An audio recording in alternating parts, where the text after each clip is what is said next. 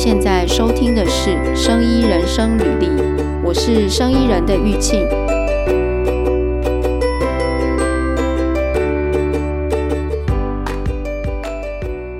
哎，那我那我那我问一个问题，就是，嗯、呃，这个工作需不需要常常的应酬？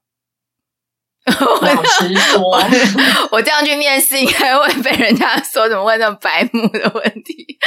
欸、不会不会、欸，我还真的有听过有人选是很在意这一块的。但老实说，嗯、在 MSL 的世界，其实正常情况下，他们真的不太需要去应酬。嗯、你要去参加一些聚会或什么，那个比较是行销部门或者是业务在做的事情。这比多半啊，就当然现在因为各家公司的那个 compliance 也都非常的严格哦，嗯、所以他们现在即便在呃，你说我偶尔想要哦，因为这个医生可能开了很多我们的药，对我们的业绩贡献很大，我想要对他有所回报，我连要请他吃饭，可能公司的规定都很严格。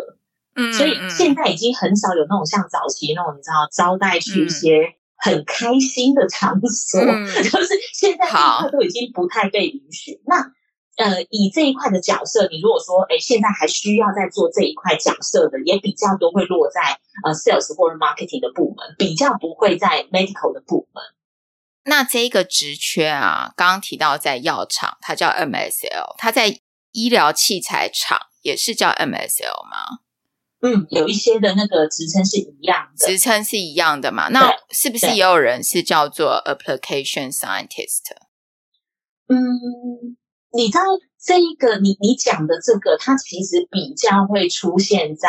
呃 life science 的领域哦，嗯，对，life science 的领域比较会叫这个名字，或者是说它真的就是那一种。呃，比较是医疗器材的呃前端有包含是研发的，他可能自己本身有一些研发质量的，嗯，然后他又必须要对业务在使用上的一些呃做一些指导啊沟通的，比较会是那样子的角色才会挂上这个名字。如果你只是单纯的针对呃产品啊或者是一些他在呃临床治疗上面应用的话。比较少看到挂上这样子的名字。嗯，OK，哎，这样，哎，这样又更清楚了哈。这个职务等于说他在负责的比较已经是已经是这产品已经出来了，已经是后段了，或者是或者是即将要上市，即将要上市，先预告的概念这样。对，所以它是后段，它是在等于说它的呃时间点介入这个产品的时间点是在后段了嘛，对不对？对对，好，那一般来讲，嗯，对。哎，好，那那我现在问一个问题哦，这个职务它的薪水范围会落在哪里？其实这可以讲看经验讲，不是、呃、这个这个变成说讲了要看那个，就是有没有实际的参考价值，因为其实啊，嗯，都要看每一个人他的经验值，然后还有你过往你在这个领域同样领域你有多少年的经验。我指的同样领域不是指医药产业的领域哦，是你负责的这个产品。比方说，我今天有一个药厂要找呃癌症用药的 MSL，嗯，那我可能第一个 first year 我就是锁定以往同样在做癌症用药的，而且我还要看他在这一块有几年。你你可能好，我整体的 MSL 的资历有八年，但我其实那个 oncology 只有一年或者是什么，那个那个都不一定。就每一个人的状况其实都还蛮不一样的，所以。很难去跟你讲说，哎，你做几年就是大概有一个什么样的薪资，这个比较不准。那我们能不能知道，如果他是假设他是硕士毕业，刚毕业，嗯、然后他很会读 paper，、嗯、然后他也是、嗯、呃这个生物医药相关科系，嗯，那他的起薪大概会多少？他会跟一般的硕士其他职务是一样的吗？哎，如果只是按照你讲的这样硕士毕业，然后医药相关领域，其实可能不会是他们青睐的人选，根本就不行。好，那那那要怎么样？那我如果入门，我应该怎么办？入门应该怎么办？因为呃，应该是这样说。我刚刚有特别强调说，这几年因为其实市场上有经验的人并不少，所以他们现在愿意开放。看完全新鲜人，在这个领域完全新鲜人的意愿并没有那么高。哎，那这样子的话，我如果完全没有没有做工作过的话，我不就根本很难进入这个领域？嗯，有一些公司就是规模再更大一点，他们可能除了那个 MSL 的配置，他们可能也会有 medical 部门的一个 specialist，哦，有可能有这样子的一个角色。对，或者是说你可能就是呃，你不是负责出去跟医生 detailing 的，嗯、但是你是帮忙准备那一些 paper 啊或者什么的。有一些公司是有这样子的一个配置。那我们可能就是，如果你你的将来的目标是往这一块的话，我觉得可以呃，新鲜人可以先往这一个角色，从 medical specialist 开始。对对对，从 medical 部门的，那当然各家的名称就会不一样哦。Okay, okay. 或者是说，有的人可能是那种呃。更一般的就是，也不是说更一般啊，就更容易发现的，就是那种呃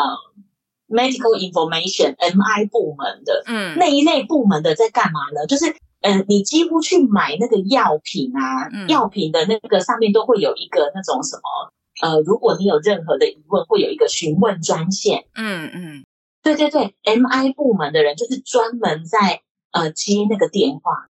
哦，我懂，所以他们要有一些医医药的这个知识，他们有一些 knowledge，对不对？就至少你要知道说，哎，那我现在面对这个问题，我应该要去询问哪一个部门？你要有这样子一个判断的。那当然，这个也可以成为你一个敲门砖，因为你毕竟先进去的这间公司，然后可能从这一这一个呃比较是呃基础的工作开始做起，那。你之后才能看说，哎，公司的运作，然后还有里面内部有没有缺？因为其实现在有越来越多公司，他们其实是会开放说，哎，我欢迎内部的同仁，可能可以做一个内部的转调的的动作。那好，那我问你哦，如果说现在他是、嗯、呃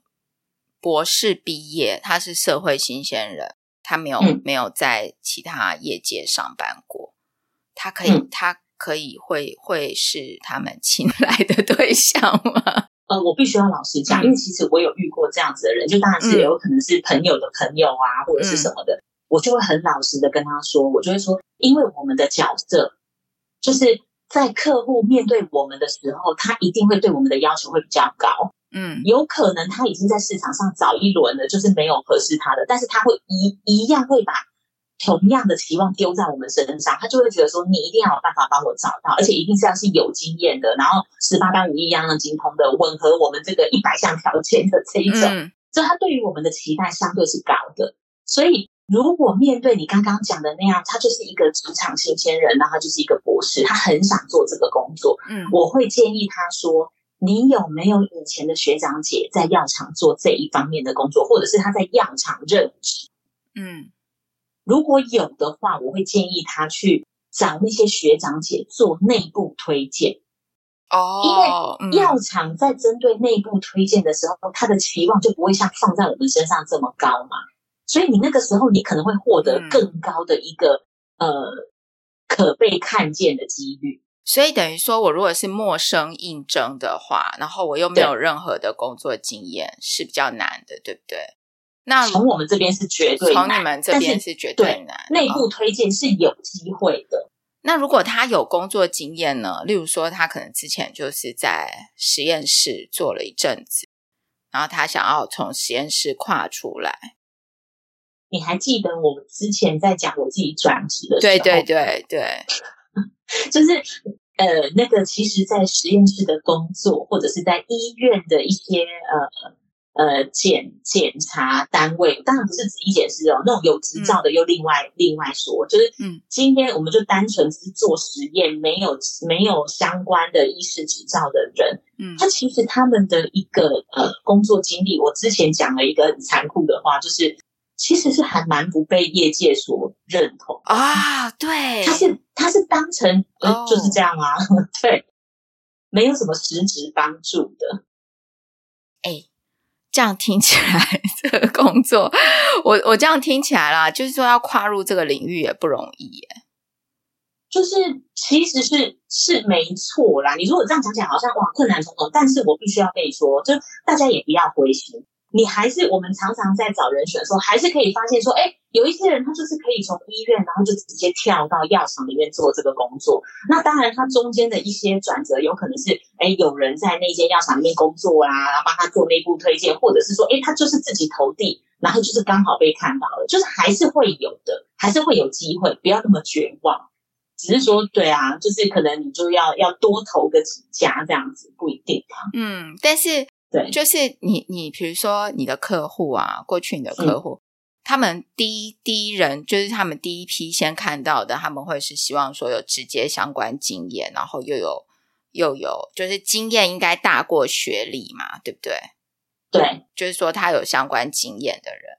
然后接下来他才会去呃，就是如果这一轮的人都找不到了，他才会去找没有直接相关经验，嗯、但是还是要有经验的人。对，可能是不同的，以前负责过不同的药品，但是他也是 MSL。那如果还找不到，他就会，他还是会希望他是有经验，应该这样讲，一直到就是最后、最后、最后才会是真的都找不到人，才会是毕业社会新鲜人这种。嗯，就是他，他如果前两 round 你刚刚讲的那、嗯、那两 round 他都没有办法看到合适，他可能 maybe 会开放说。哎，那我需要那一种过往有跟医生沟通讨论经验的人。哦，OK，这个时候有 license 的人就会出现了吗？对，OK，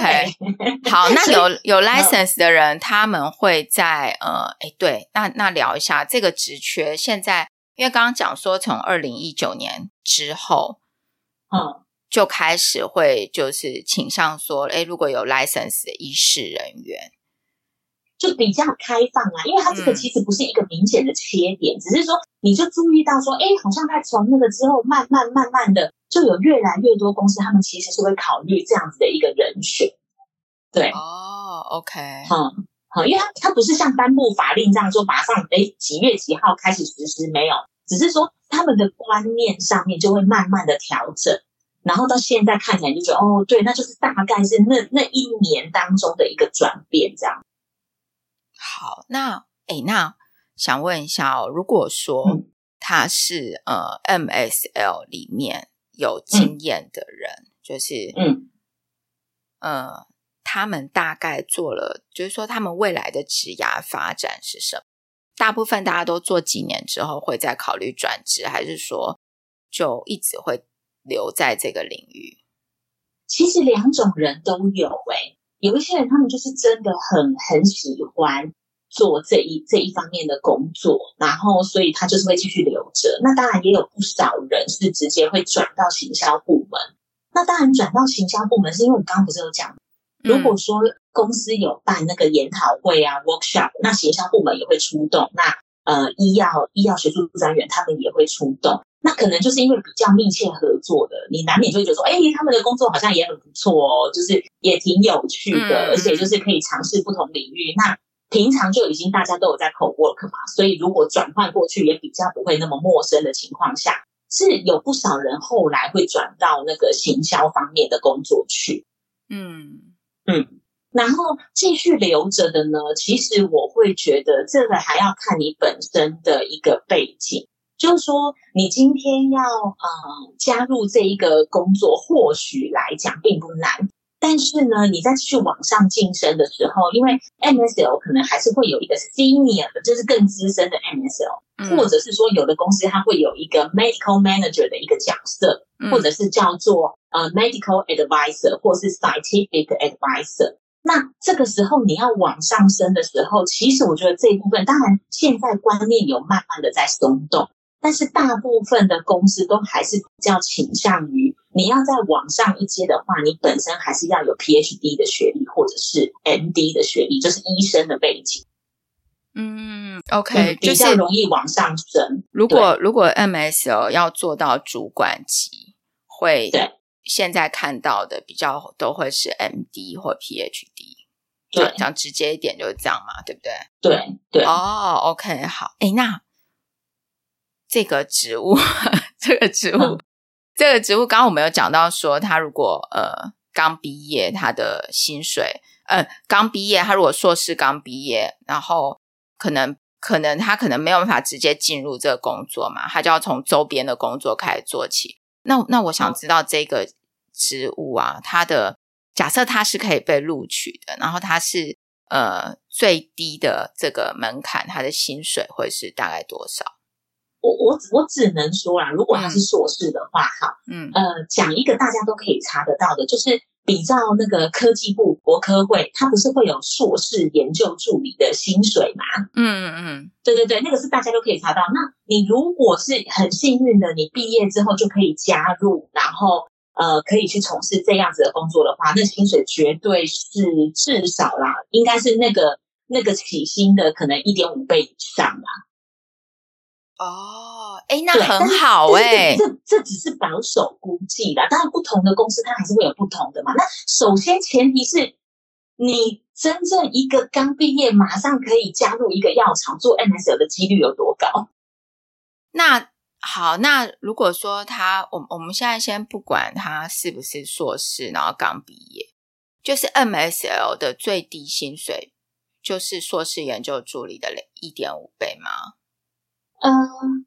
不是啊，我刚刚讲的是说，如果你刚刚的那个前提是说，这一个人他硕士刚毕业，如果顺利加入的话，他的薪资大概会是多少啊？那首先，因为我刚刚讲的第一个是这个几率，这个发生几率本身就很低啊。再来的话，如果你真的可以加入的话，那对，至少一定是一点五倍起跳嘛，就对比那个研究助理的薪水。当然，研究助理的薪水本来就没有很高啊。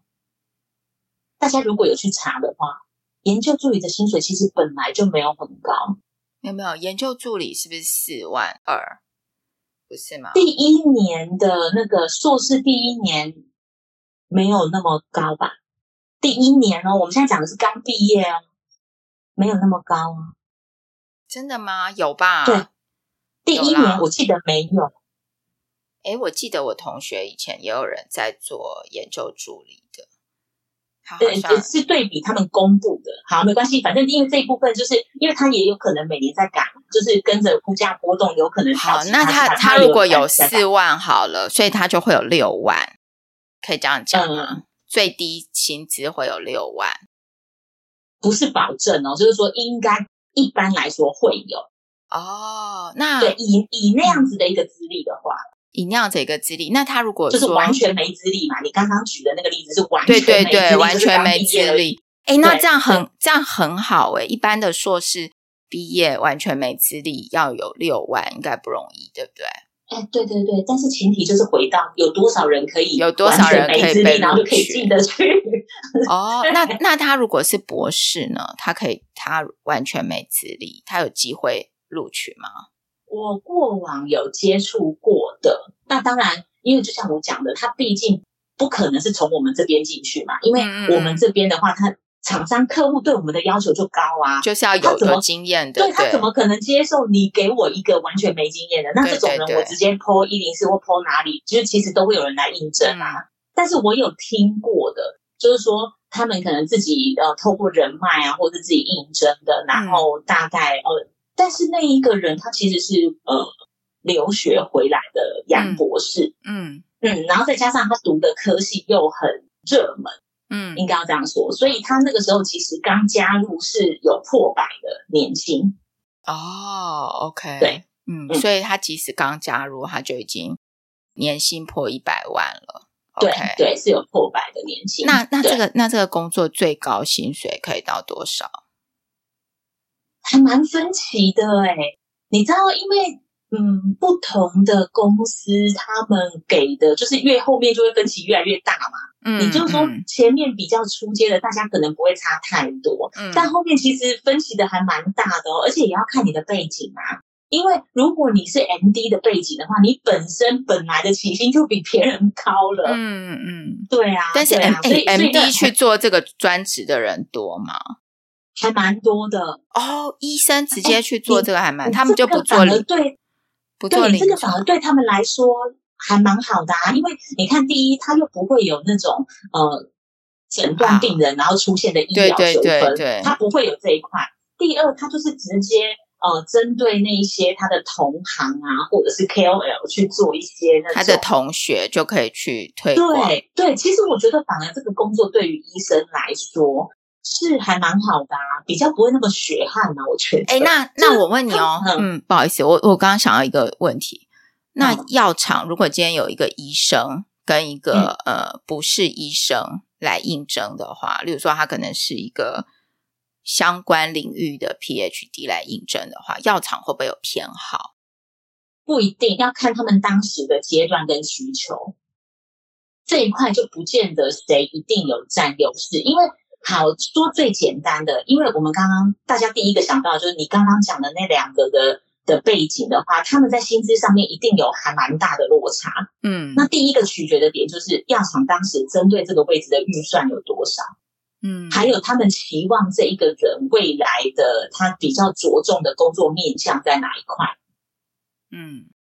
你有些东西他可能会需要的是一个哦 MD 的 background 会比较好。那但是有一些面向，他其实 PhD 就可以解决了，那他不需要一定要请到 MD，所以倒不见得说，哎，哪一个就一定会没有偏好就对了，应该是对要要看他们当时的状况啊，我觉得。哎，好，那我觉得听起来，呃，大概可以知道一个轮廓，但这个工作也有一个薪水的上限吧？比如说，呃，最多什么五百万年薪之类的。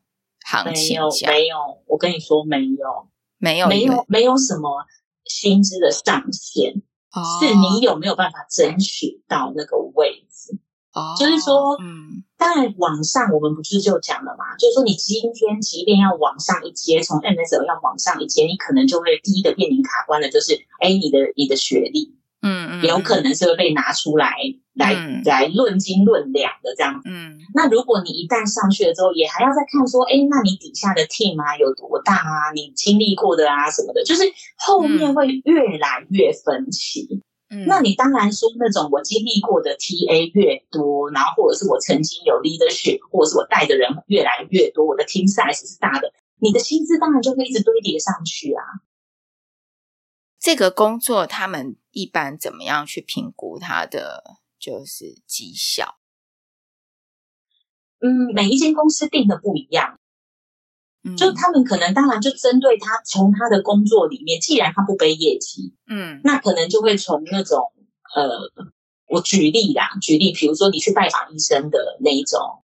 次数，嗯，或者是说医生给你的反馈，然后搞不好有一些是。哎，假设啦，如果那个医生他愿意针对我们的产品，然后做一些什么人体试验或什么的，哎，搞不好这个在你的绩效里面就是一个大加分的项目啊。但是因为不同的公司，他们内部的一个绩效，老实说我没有那么清楚，因为我也没有实际做过这个工作，所以我也没办法讲说，哦，他们的绩效，他们的 KPI 就是怎么定的，那个我没，我不无从得知啊。嗯、大概可以知道的是说，从他的工作的。呃，主要职掌来去看的话，大概就是不外乎以这样子来制定这样。对啊，听起来嗯，OK，哎哎，这样听起来这个工作还是算是在业界算薪水好的，对不对？如果他之前是念这个生医医药领域的人来讲，可是你要看跟谁比呀？你对比那种单纯做在医院或者是在学术单位做研究，当然好啊。嗯，你这个这个工作的薪水当然好，但是你要说他是在业界呃比较好的嘛，不一定啊。你做行销的人可能也可以很轻松的达到这一个呃目标，或者是你从事业务工作的，他也有可能很容易的就赚超过这个钱。但面就面向不一样了，就是说，对对对，所以而且也要看你跟谁比，所以我会觉得说，我我不会觉得他是在业界里面就是我那种。呃，薪水比较高啊，或者是什么的，嗯，所以，所以你一开始讲说，诶、欸，他工作几年就可以买房，所以我还还蛮好奇说，还蛮好奇说，呃，那他是在他在台北买房，在台北买房，然后大概工作了五到十年之间，嗯，所以就是靠自己的薪水吗？还是说，哦，我其实工作了十年，但是我买房的时候爸妈有协助，薪水应该是没有没有，薪水应该是其中一个蛮大的助力。对，就是说他的 MSL 的薪水应该是一个蛮大的助力，但他其实真的，呃，我我会觉得在接触一些呃业界的一些不同的职缺，我我真的不会觉得他是特别高薪的一个工作啦。哎，那这个工作，这个工作的薪水行情价有没有往下的趋势？因为有些职务的薪水是往下的嘛，就是说，比如说他早期是周多僧少，所以他的薪水就有一定的水平，有一定的水准，嗯、但是他可能越来越多这样子的人才了。嗯，我倒没有，我在这一块没有那么深刻的感受，是因为。我们在帮客户找的时候，一定都是找有经验的嘛。哦、那有经验的话，他一定会根据他过往的薪水往上做堆叠啊。是，所以这一方面的感受在我们这边没有这么深。对，因为我我我在想说，我们的听众可能有一些人是他是社会新鲜人，那他可能完全不了解这种职缺。那有有一些人可能是相关领域的，嗯、那可能在这已经在做 MSL 的人，可能就。他就很熟悉了嘛，他自己就知道。嗯、但是如果他是要转职过来的人，他应该会很关心这一类的问题。嗯，但是就是我也必须要承认，就是因为他对我对于客户对于我们的期望，所以绝对那种完全没有这一方面经验，他不会是希望从我们这边推荐过去的。嗯、所以我比较对于那个一开始的起薪有没有往下修啊，或者是什么这一方面的感受没有那么深。这个职缺的轮廓越来越明显了哈，就是说我我自己在听啦，嗯、对，我觉得你也蛮合适做这个职缺的。所以，所以你的意思是说我不合适做现在？我说你蛮没有没有，我我听起来也你也蛮合适做这个职缺的啊，因为我很喜欢跟陌生人讲话。因为你之前，因为你之前的我们在前面有一集哈利特分享他的那个研究助理的经验的时候。你也蛮喜欢读 paper，对不对？哦、对啊，我是那种对你很喜欢读 paper，然后后来你又聊到说，你出来之后，你有做那个 product manager 嘛？然后你很爱去跟人家聊天嘛，哦、对不对？哦，对对，就去跟医生讲说，对，是我们公司的一个产品啊。对，所以你是不是具备 这两个？你可以读 paper，然后你又是读的就是这种相关科系的嘛，对不对？所以你完全是 OK 耶。然后你又很爱讲话，对不对？哎，对对对，对对对，我我好像看起来还蛮具备这样子的特质，这样子是，对不对？我我我这样听起来是 OK 哦。嗯，对，谢谢谢谢你，谢谢你的肯定。嗯，好啊，好。哎，这样这样，这个那那我们就是看我们的听众，看大家有没有喜欢这样子的，就是这样的题材，就是我们来介绍一下这个医药。公司里面的职缺，对，然或者是大家有对于其他职缺也很好奇，然后想说，哎，我也想知道说那个工作到底在做什么，我觉得也都是可以来就是留言给你。哎，我刚刚想就可以啊，嗯、你说你说，不好意思，没没有，我我后面只是说，哎，那我们就可以针对他们有兴趣的一个工作来做介绍，这样子，嘿。因为这个工作啊，对我来讲，我我今天还突然蛮跳痛的，问了蛮多问题。就是 第一个，因为你在讲的时候，我就想到，因为我常常收到那个 email，他就写说 “from science to pharma”，然后就是有 MSL 的那个课程，就怎么样进入 MSL 的课程，然后他还发那个 certificate。然后，因为我之前我我我完全我我在前面有有分享过，我找工作的时候完全没有想过这个工作，然后我也没有去尝试去了解它，所以今天你在讲的时候啊，嗯、我就跳出很多我自己的问题，就是我对我觉得很好啊，好对我看待这。个工作，诶嗯，嗯你说，但是我我题外话，我想要补充一下，嗯，就是说针对那一些呃 certification，就其实药厂现在并没有那么在意，不是说。因为它的这个有一点像是呃民间的一个什么组织去办的，哦、对对对，他对他其实没有那样子的一个说啊是国家考试或者是什么的，而且你在从事这个领域这个行业也不太需要看你的 certification，所以老实说，你如果是为了要加入，然后硬要我我当然不知道他那个钱是多少啦，但是如果说他的费用不低的话，老实说我会觉得那 CP 值真的没有那么高，因为药厂如果我今天。铁了心，我就是要一个有经验的。我不会因为你有那个 certification，我就觉得你有业界经验啊。嗯嗯，嗯我还是会觉得你还是停留在纸上谈兵的一个一个阶段。啊，你实际上真的可以运用有多少？那个我可能还是一个 question mark。